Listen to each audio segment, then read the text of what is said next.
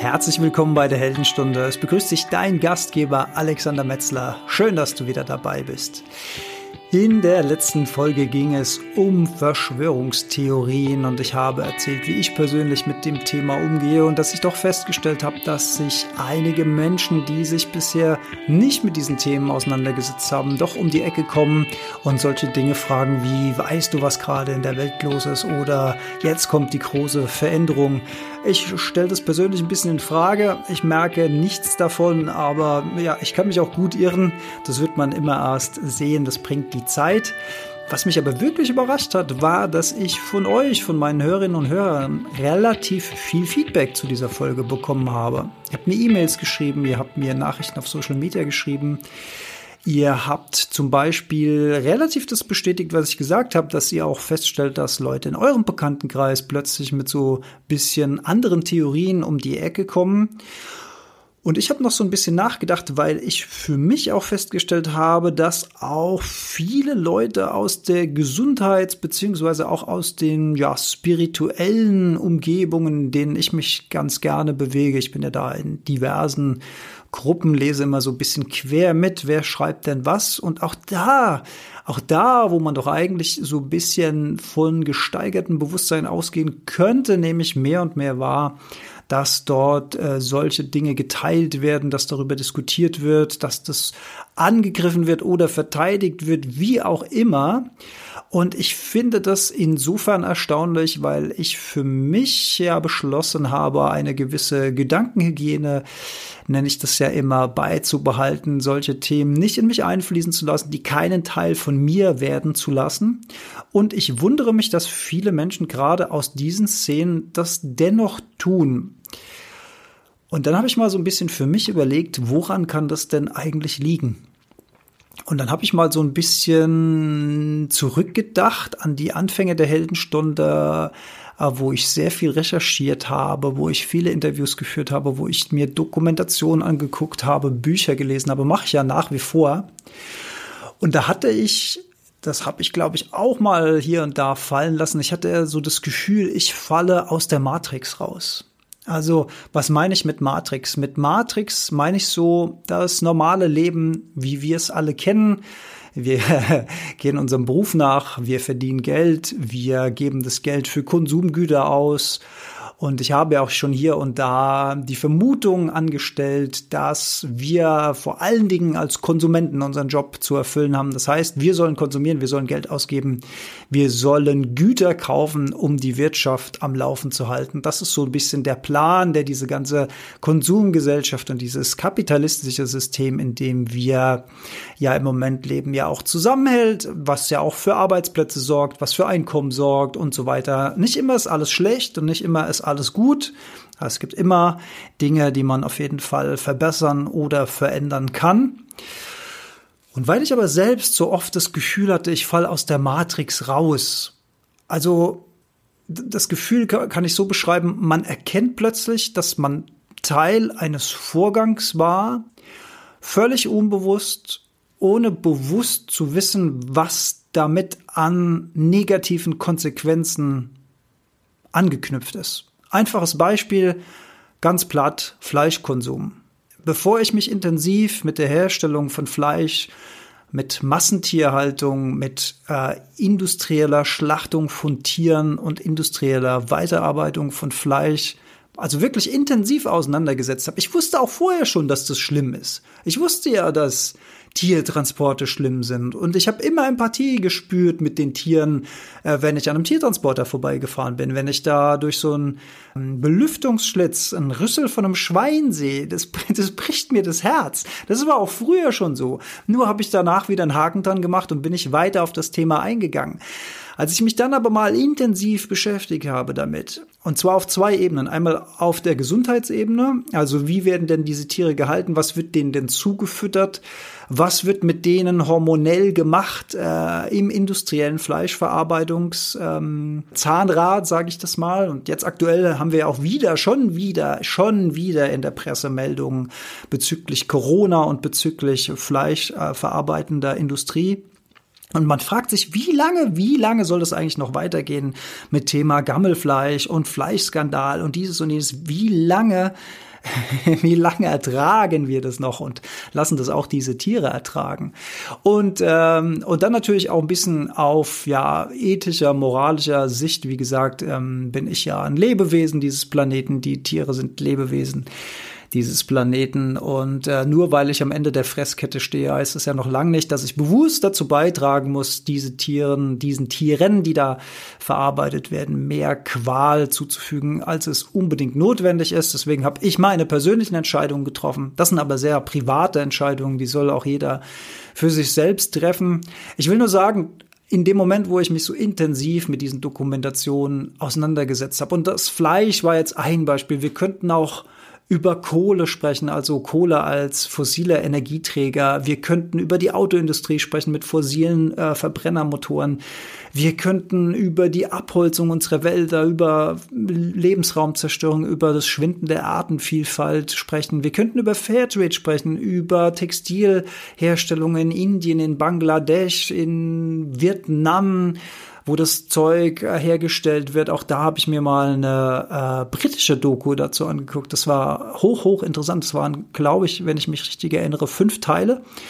Also fünf Teile einer Miniserie über die Herstellung von Textilien und die haben fünf Jugendliche aus äh, London, aus Großbritannien, ich glaube es war London, ähm, zu fünf äh, Stellen geschickt in Asien, wo die Kleidung hergestellt werden, die sie normalerweise im Club und in der Diskothek tragen. Und am Anfang wurden schöne Interviews geführt. Die, die Kids haben erzählt, ja, und die, das ist ja so billig, wenn das durchgeschwitzt ist, werfe ich es einfach weg. Und kaufe mir für den nächsten Clubaufhalt einfach ein neues Teil. Also diese Mentalität, und ähm, ja, wer soll es ihnen verübeln, wenn es einem keiner erklärt, wie es hergestellt wird und was da eigentlich hinten dran dranhängt hinter dem Billigprodukt? Wer soll es ihnen verübeln? Es ist unbewusst. Es ist ja nicht böse. Es ist ja in den meisten Fällen einfach unbewusst. Man weiß es einfach nicht. Man will es ja auch nicht wissen. Das ist natürlich die zweite Säule. Und dann haben die diese Jugendlichen zu fünf Produktionsstätten in Asien geschickt. Und das Schöne war, es fing leicht an und wurde immer schwieriger. Und die erste Folge war schon so krass in der Herstellung, dass man eigentlich, und das war noch eine ganz normale Fabrik sozusagen. Äh, ich erinnere mich, dass dann äh, alle an der Nähmaschine hocken und da laufen Wärter durch die Gänge, die beobachten, dass die Frauen, die an diesen Nähmaschinen sitzen, nicht äh, schwätzen, äh, nicht öfter als unbedingt notwendig aufs Klo rennen und so weiter. Also so völlig abstrus für jemand, der hier im Westen einer in Anführungszeichen normalen Arbeit nachgeht, sich sowas anzugucken und zu denken, krass, und das machen die jeden Tag. Und wir reden da nicht von ein paar Stunden. und ähm, man dachte, das wäre schon schlimm. Und das Krasse war, es wurde halt von Folge zu Folge einfach nur noch schlimmer bis am Ende irgendwelche Männer in irgendwelchen Hinterhöfen auf dem Boden schlafen an ihrem Arbeitsplatz. Ähm, da lag teilweise der Diesel äh, auf dem Boden, weil das Dieselaggregatoren Nee, Aggregatoren, heißt es so? also die Dinge, die mit Diesel angetrieben werden, damit die Nähmaschinen laufen tagsüber, da haben die auf dem Boden geschlafen. Dann haben die ihr Essen gekriegt, sind aufgestanden, sind so wie sie waren wieder an die Nähmaschinen. Und das haben die Jugendliche alles mitgemacht. Und danach hat sich natürlich das Weltbild geändert.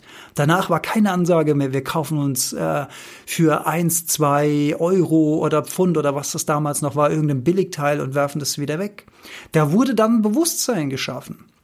Also dieses aus der Matrix rausfallen, das meine ich damit, dass ich an so vielen Punkten erkannt habe, dass ich mal Teil dieses Systems war, auf unbewusster Weise oder weil ich Dinge von mir weggeschoben habe, unangenehme Dinge. Und dann das an mich rangelassen habe und dann für mich festgestellt habe, okay, ich muss Veränderungen äh, in meinem Leben vornehmen meiner Gesundheit zuliebe, meiner mentalen Empathie zuliebe, meinen Mitmenschen zuliebe, der Natur zuliebe, den Tieren zuliebe. Es kommt ja immer von innen nach außen. Das hört man ja auch immer wieder in so spirituellen Vorträgen, wie innen, so außen. So ist es hier auch. Wir nehmen bei uns Veränderung vor und verändern damit ein kleines Stück weit die ganze Welt. Und das ist das mit diesem, mit das, was ich meine, mit dieser Matrix. Und jetzt möchte ich den äh, Bogen schließen zu meinem Anfang, warum ich mich gewundert habe, dass so viele aus der Gesundheits- und auch aus der spirituellen Szene plötzlich anfangen mit diesen Theorien.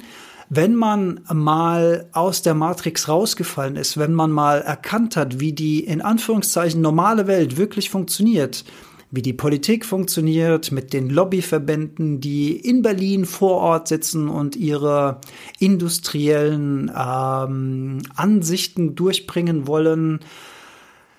Wenn man zum Beispiel hört, dass von der Pharmaindustrie große Partys veranstaltet werden für Ärzte, Kreuzfahrten zum Beispiel, wo neue Produkte, also aka Medikamente vorgestellt werden, äh, wenn man diese Zusammenhänge erkennt, wie zum Beispiel auch Krankenhäuser privatisiert werden, äh, als Privatwirtschaft gehandelt werden, wie Patienten als ja, Zahlen kennziffern. Aus der Betriebswirtschaftslehre kenne ich das von früher noch. Da geht es nicht mehr darum, es kann nicht mehr darum gehen, dem Menschen wirklich was Gutes zu tun. Die Menschen vor Ort, die Krankenhäuser, die Ärzte, die Schwestern, die tun, was in ihrer Macht steht, weil die haben natürlich diesen Impuls zu helfen, sonst wären sie ja keine Ärzte geworden. Aber dieses ganze System drumherum, das ist einfach so krank und so schief.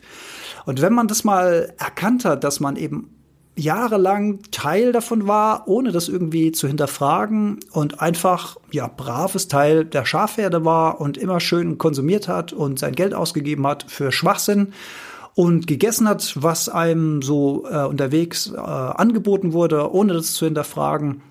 Wenn man alle diese Sachen mal versteht, wenn man also ein Stück weit aus der Matrix rausgefallen ist, und hier rede ich ja jetzt nur vom normalen Wahnsinn da draußen, ich rede nicht von Verschwörungstheorien. Aber das ist meine Erklärung dafür, warum so viele dann diesen Schritt weitergehen und sich in diese ja dunklen Welten reinstürzen, weil man kann schon an so einen Punkt kommen, an dem man eigentlich alles für möglich hält. Und ich weiß nicht, ob ihr damals den riesen YouTube-Hit von Rezo damals gesehen habt. Das hieß ja irgendwie Zerstörung der CDU oder irgendwie sowas. Ähm, wo er an vielen, vielen gut dokumentierten Beispielen gezeigt hat, wie unsere Politik funktioniert. Und ich möchte das gar nicht an einer einzigen Partei, ist mir völlig Bums hätte ich fast gesagt, Entschuldigung. ist mir völlig egal, welche Partei das gerade ist. Es geht mir gar nicht um spezifische Parteien und ich will mich auch gar nicht in die Politik ein. Mich interessiert mich alles nicht. Aber wenn man das mal so gesehen hat, und dann mal so nachdenkt, wie das alles so gelaufen ist, die letzten Jahre und Jahrzehnte, dann kriegt man schon Zweifel. Und ich glaube, dass viele Menschen aus dieser Szene einfach ähm, durch diese Erkenntnisse, die sie da gewonnen haben, so weit gehen, dass sie der Politik alles zutrauen. Und das mache ich nicht. Also ich möchte da einen klaren Trennungsstrich ziehen. Ich glaube nach wie vor, ich will einfach glauben, dass viele, viele Menschen in der Politik ihre Rolle als gewählte Vertreter des Volkes ernst nehmen, sich für ihre Bürgerinnen und Bürger einsetzen, das auch mit Herzblut tun. Und da gibt es mit Sicherheit auch viele. Und es gibt äh, wahrscheinlich auch viele, die sich da von der Lobby hofieren lassen und ihren persönlichen Vorteil draus ziehen. Aber das ist wie mit allen Menschengruppierungen, die wir es äh, zu tun haben. Hier ist mir nochmal wichtig, auch die Erkenntnis, immer dieses Fingerpointing auf Gruppen, also in dem Fall die Politiker oder die Landwirte oder die Pharmaindustrie oder die chemische Industrie oder die Atomlobby oder die Jäger oder die Designer oder die Podcaster oder was auch immer. Das ist immer falsch, weil wir eine Pauschalisierung treffen und eine Gruppe in eine Schublade stecken. Es gibt aber innerhalb von diesen Gruppen immer Menschen, die sind bewusster und die sind unbewusster. Und es geht eigentlich nicht um Gut und Böse, auch wenn ich Gut und Böse in meinen Podcasts auch schon gesagt habe. Ich habe zum Beispiel, erinnere ich mich in der Folge, in der Folge Klimawandel auch gesagt, dass ich das Beispiel, dass äh, Chemieunternehmen ihre Abwasser früher, ihre Abwässer früher im Rhein entsorgt haben, dass ich das als böse empfinde. Aber eigentlich ist die Unterteilung in Gut und Böse eigentlich ein falsches Denkmodell. Es gibt eigentlich nur Stufen von Bewusstheit und Stufen von Unbewusstheit. Und je unbewusster ein Mensch ist, desto eher macht er in Anführungszeichen böse Dinge. Und je bewusster ein Mensch ist, je bewusster ein Mensch die Zusammenhänge die Verbundenheit und die Verkettung aller Teile miteinander erkennt, desto weniger wird er etwas tun, was dem Kollektiv schadet, weil er hat erkannt, wenn er dem Kollektiv schadet, schadet er sich selbst. Das ist mir eine ganz wichtige Unterscheidung. Also vielleicht das auch mal als mentalen Tipp mitnehmen, diese Kategorien. Erstens in Schubladen, also die da, das ist immer falsch. Es gibt immer bewusstere und unbewusstere Menschen innerhalb einer Gruppierung. Und gut und böse ist auch eine sehr, sehr schwierige Kategorisierung. Aber das ist jedenfalls meine Beobachtung und meine Erklärung im Zusammenhang mit diesen Verschwörungstheorien, auch in der Gesundheits- und in der spirituellen Branche. Ich kann mir einfach vorstellen, wenn man viele Dinge durchdacht hat, wenn man viele Dinge gesehen hat, wie äh, die Lebensmittelindustrie, dass es zum Beispiel immer noch wahnsinnig viel Zucker gibt, dass diese ganzen zuckerhaltigen Getränke, dass das einfach alles erlaubt ist. Dass eine Firma Coca-Cola Werbung machen kann bei einer Fußball-Weltmeisterschaft. Dass Kids, die ihre Sportidole anhimmeln, dann dazu verleitet werden, Coca-Cola zu trinken als quasi Energy Drink oder was auch immer. Das sind alles Sachen, die sind für uns alle selbstverständlich. Aber wenn man so ein bisschen gesundheitsbewusst ist, stellt man das natürlich in Frage. Und von diesen Beispielen gibt es mannigfaltig viele in unserer, in Anführungszeichen, normalen Welt. Tja, und das ist halt meine Erklärung dafür, warum so viele dann auch diesen Schritt weitergehen und sich äh, letzten Endes alles vorstellen können. Ja. Also vielleicht äh, kann man aus diesem Verschwörungstheorie Add-on rausnehmen. Erstens, ich persönlich betrachte das als Gedankenhygiene, diese Themen nicht an mich ranzulassen. Ich möchte die ein, ich möchte mich einfach mit denen nicht beschäftigen und ich äh, mache hier noch mal eins meiner Lieblingszitate von Eckhart Tolle, das da lautet: Halte deinen inneren Raum sauber. Und mit dem inneren Raum sind natürlich unsere Gedanken gemeint und die Emotionen, die sich aus diesen Gedanken speisen. Und das, was wir denken, erzeugt Emotion. Emotion ist Energie im Körper und das kann maßgeblich zu unserem Gesundheits- oder zu unserem Krankheitsbild, was wir mit uns rumschleppen, gegebenenfalls beitragen. Das habe ich ja auch schon oft gesagt, das kann man gar nicht oft genug sagen. Also Gedankenhygiene im Sinne, dass ich solche Themen bewusst nicht an mich ranlasse, aber auch meine Wahl, zum Beispiel, was ich in den Medien konsumiere, was ich mir an YouTube-Videos anschaue. Ich habe mir zum Beispiel gestern Abend eine halbe Stunde lang einen Waldspaziergang mit Moji angeguckt. Ich weiß nicht, ob ihr Moji kennt, auch ein sehr bekannter Guru aus dem indischen Raum, super, super sympathischer Mensch. Und er hat einfach einen Waldspaziergang gemacht und erzählt, wie er die Bäume wahrnimmt. Ich meine, sowas gucke sowas guck ich, guck ich mir auch nicht immer an. Ne? Ich gucke auch Marvel-Serien und so, also schön, schön äh, bodenständig bleiben. Aber da denke ich mir manchmal so, hey, was geiler Content auf, auf YouTube. Ich habe mir früher immer das Maul zerrissen über YouTube und habe gedacht, da war einfach nur Schrott für, für Leute drin, die echt einen an der Klatsche haben, weil ich mir halt auch äh, paar Videos angeguckt habe, so über Pranks und so, wo ich mir auch so gedacht habe, oh meine Güte, ja, das ist einfach nicht meine Welt, ich kann damit damit nichts anfangen, sorry. Aber es gibt einfach auch so viel guten Content auf YouTube.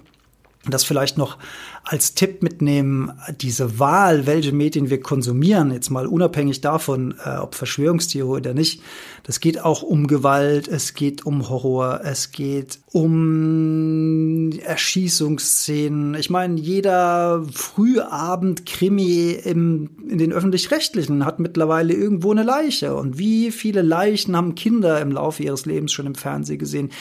Man nimmt es dann irgendwann an, als wäre die ganze Welt schlecht. Das ist aber nicht der Fall. Das ist eine Zuspitzung. Und das Problem ist, unser Gehirn kann nicht, nicht unterscheiden, ob so eine Situation gerade bedrohlich ist für uns oder nur für den Protagonisten im Fernsehen. Und wenn ihr das übertrieben haltet, dann achtet doch doch mal drauf, wenn ihr einen spannenden Film guckt, wie ihr euren Körper zusammenzieht, wie ihr in eine Schutzhaltung geht. Und wenn sich die bedrohliche Situation, also so typische Szene ist, eine Frau läuft abends alleine äh, durch eine Straße, es ist dunkel, dann kommt schon so ein bisschen spannende Musik und man weiß, gleich passiert was. Und der ganze Körper spannt sich schon an, weil man ist in Erwartung, dass da jetzt gleich was Schlimmes passieren wird. Und dann wird die Szene aufgelöst. Vielleicht passiert was Schlimmes oder es passiert nicht was Schlimmes, aber wenn die Szene vorbei ist, dann merkt man ganz oft, dass man selbst so oh, krass, also man, man atmet mal durch, man lässt die Spannung aus dem Körper raus. Das ist echte Spannung für den Körper. Das ist echter mentaler Stress, der da entsteht. Und wir machen das, weil wir es nicht anders kennen, weil es für uns selbstverständlich ist, weil es ja auch ein bisschen Achterbahnfahrt ist, ein bisschen Thrill ist. Ich will das ja auch nicht alles schlecht machen, aber wir müssen einfach bewusst mit diesen Dingen umgehen, bewusst entscheiden, was lassen wir an uns ran, was lassen wir in unseren Kopf rein, was lassen wir in unser Herz rein, womit wollen wir uns beschäftigen und wo ziehen wir die Grenze für unsere persönliche Gedankenhygiene. So, jetzt habe ich ja wieder einen schönen Bogen geschlagen, 20 Minuten, weil eigentlich nur äh, eine Viertelstunde, aber da führt eins zum anderen.